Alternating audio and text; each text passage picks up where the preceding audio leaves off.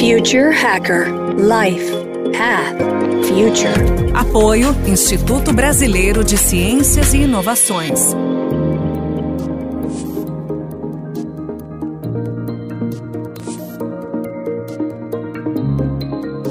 Hello, everyone. Welcome to the first international edition of Future Hacker, a SON, SA, and Lemmy Growth initiative to discussing futuristic topics with a sort of specialists from around the world. We will interview scientists, engineers, doctors, bright people who are shaping the future. I'd like to, to lead this interview. I'd like to introduce Maria Taidi. Hi, Maria. Hello, everybody. Thank you, Andre. Hi, everyone. We have an exciting conversation today about a very controversial subject, which is Is aging really inevitable? Or should it be treated as a disease that could actually be cured and extend humankind life expectancy to an imaginable lifespan? To drive the discussion, I'm honored to introduce our listeners to Cambridge researcher and the Chief Science Officer at SENS Research Foundation, Aubrey de Grey. Aubrey, thank you so much for joining us today. You say that we could beat biological aging process and that this future could be closer than we think. Could you walk us through that? Well, the thing about aging is that it's not nearly so much of a mystery as most people think. Aging is really just the same process in the human body or in the body of any living organism as it is in a normal machine, like a car or an aeroplane. Any machine that has moving parts damages itself as a consequence of its normal operation. And that damage accumulates over time, and eventually there is so much damage that the machine does not work so well, and eventually it does not work at all. And it's exactly the same for the human body. So, when we look at how to keep the human body functioning well, both mentally and physically, for a long time, for longer than it normally does, the best way to understand how to do it is to look at how we already do it successfully with simple man made machines. And of course, we know how that is. We do preventative maintenance. The reason why there are cars now that are 100 years old, working just as well as when they were built, and many, many cars that are more than 50 years old, even though they were only designed to live maybe 15 years. The reason is because of thorough, periodic, preventative maintenance. So, what we are doing at SENS Research Foundation, and what a lot of other people are doing now, is developing medicines that do preventative maintenance to the human body. What that means is removing, eliminating, repairing the damage that the body does to itself throughout life. Now, of course, it's much more difficult for the human body than it is for a car, and that's why we can't do it yet. But we are getting there. The damage that we need to repair has already been very well characterized. We have not discovered any new type of damage for 40 years or so which is pretty good news. It means we probably know everything we need to know about what damage is there.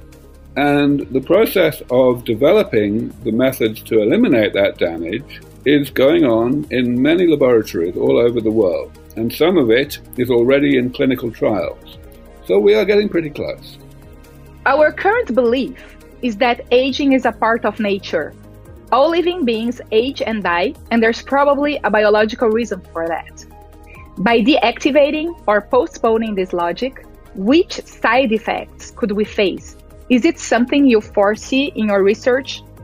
Okay, so I need to contradict something that you said a moment ago. You said that this idea that we could keep people healthy for a lot longer by preventative maintenance is controversial.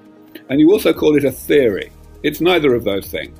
It is an engineering approach to keeping a machine going for longer than normal. And it's not controversial anymore either. When I first proposed it 20 years ago, it was controversial, but now it is generally accepted by experts. And the reason I wanted to mention that is because the idea in the question that you just asked is also not controversial. A hundred years ago, most biologists did think that aging was inevitable and that it had been created on purpose by evolution, that it existed for some kind of reason, and therefore, if we deactivated it, then bad things might happen. But for at least 70 years, people have now known that that's not true. In the 1950s, it, people realized that there is so little aging in the natural world, in the wild, that it's just not possible for evolution to have created it. People, organisms in the wild die of other things, like being eaten, or freezing to death, or starving to death. It's a little more complicated than that. Some organisms in the wild do die of aging. But in general, it is now completely accepted by almost every expert that aging is not something that we are programmed to do. Therefore, there is no real reason to expect that there would be any bad side effects if we stop it happening. That's very interesting. But do you feel that we are scientifically ready to treat aging while we cannot treat diseases like cancer or Alzheimer? Or is the gene editing path the one to also prevent those diseases to happen in the first place? What about the consequences of editing multiple genes and whole chromosomes? Gene editing is certainly an important tool in medicine in general, and it will become more and more important as we get better at it. Uh, the questioner is quite right to emphasize that we are in the early years of gene editing, and there is plenty that we do not know how to do safely yet, but we are getting better at it all the time. Comparison in the first part of the question between aging and diseases like cancer or Alzheimer's is a very common question that people ask, but it is based on a misconception. The misconception is that there is some fundamental difference between the two. In other words, that there is something called aging itself, which is not a disease and is completely separate from disease and has no real place in medicine. That's not true. The idea of curing Alzheimer's or curing cancer is just a mistake. We will not cure these things because they are parts of aging. What we will instead do is stop them from happening by the same therapies, the same medicines that stop us from age, from getting the aspects of ill health that we call aging itself. It's all one problem. The reason why people have not made much progress so far in curing Alzheimer's is because it's part of aging. And the same for most cancers, the same for atherosclerosis, and so on. Yes, it makes sense. So basically, to be the path, right? Gene diversity is essential to balance the life. How will gene editing impact humanity? In other words, will it end diseases?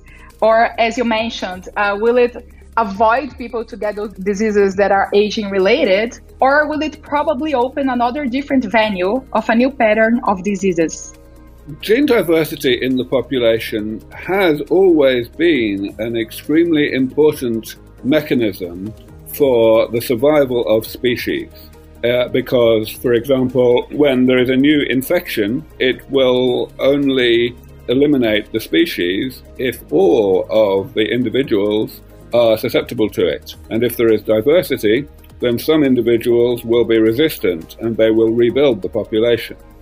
But we should not be thinking too much about that in today's world, because today we have medicine. With or without gene diversity, we can use that medicine to eliminate new infections so that they do not destroy the population.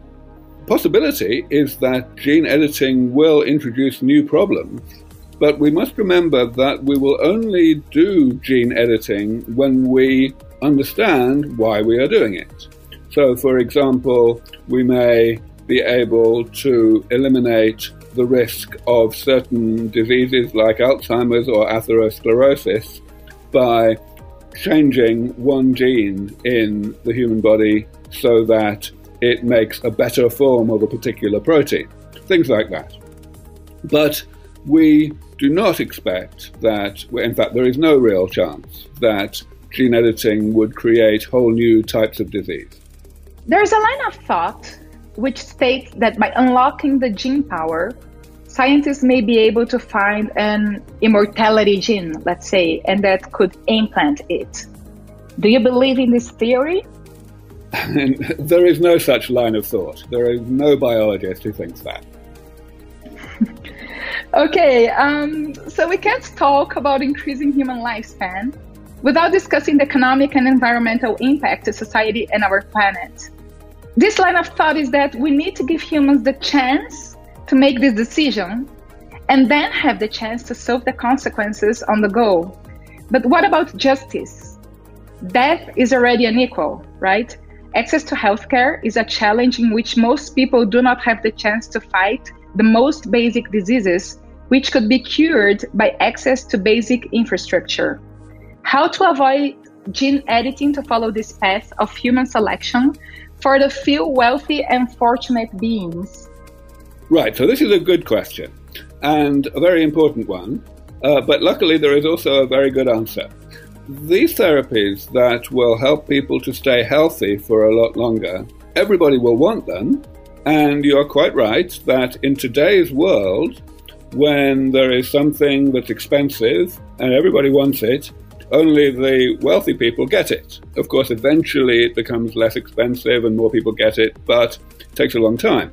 But there is a difference in this case, because at the moment, when these therapies do not yet exist, aging is extraordinarily expensive for society.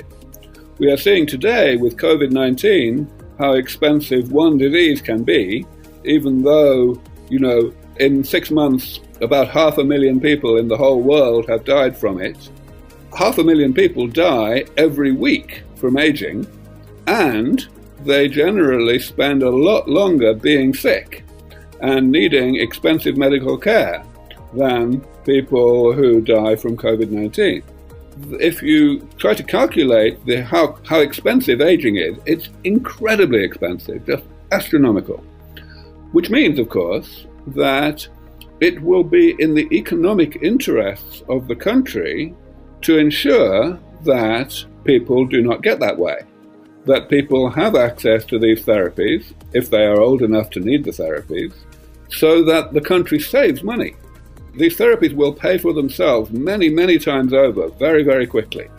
There will be no delay. Everybody who is old enough to need them will get these therapies very quickly after they have been developed. And this will be true even in countries that do not like taxation. So, for example, I live in the United States, where uh, you know a lot of people think taxation is a bad thing, and we have private health care and so on. But even in the United States, it will be like that.